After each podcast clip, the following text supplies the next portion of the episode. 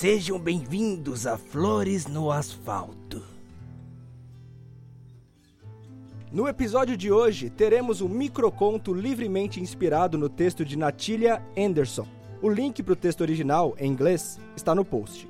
Aproveito também para deixar o convite para procurarem pela hashtag Outubro Mês do Medo e a hashtag StorytellingBR, onde ao longo do mês teremos podcasts diversos, deixando alguma contribuição através da sua forma particular de contar histórias. Enfim, sem mais delongas, apresento-lhes Escondido no Guarda-Roupas.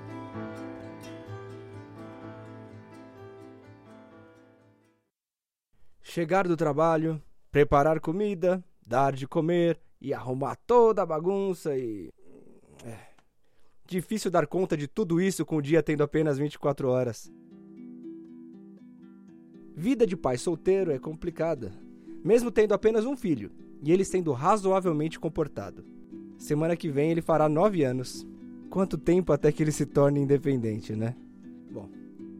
Filho, trate de escovar os dentes e se arrumar. Quando eu subir aí, quero que já esteja de pijamas, hein? E deitado. Ai, ai. Bom, vamos lá.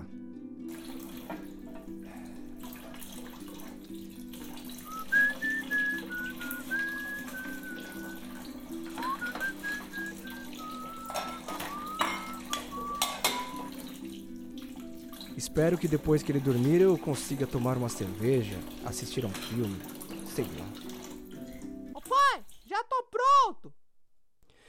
Ai, ai. O dever me chama.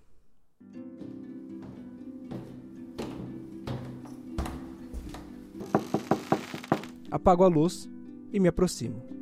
O quarto se encontra iluminado apenas pela fresta da porta atrás de mim. Mas mesmo à meia luz, consigo ver meu filho com seu pijama listrado azul e branco, como os bananas de pijama. Ele deitado na cama esperando para ser coberto e receber seu beijo de boa noite. E é só quando me aproximo que percebo uma feição de medo no garoto. Suas pequenas pernas tremendo e seus olhos castanhos a me olharem fixamente. Papai, tem alguém dentro do guarda-roupa. Calma, filho. Papai vai dar uma olhada, tá? Vamos.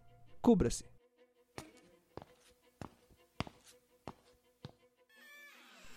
Abro a porta e dentro vejo um pezinho tremendo.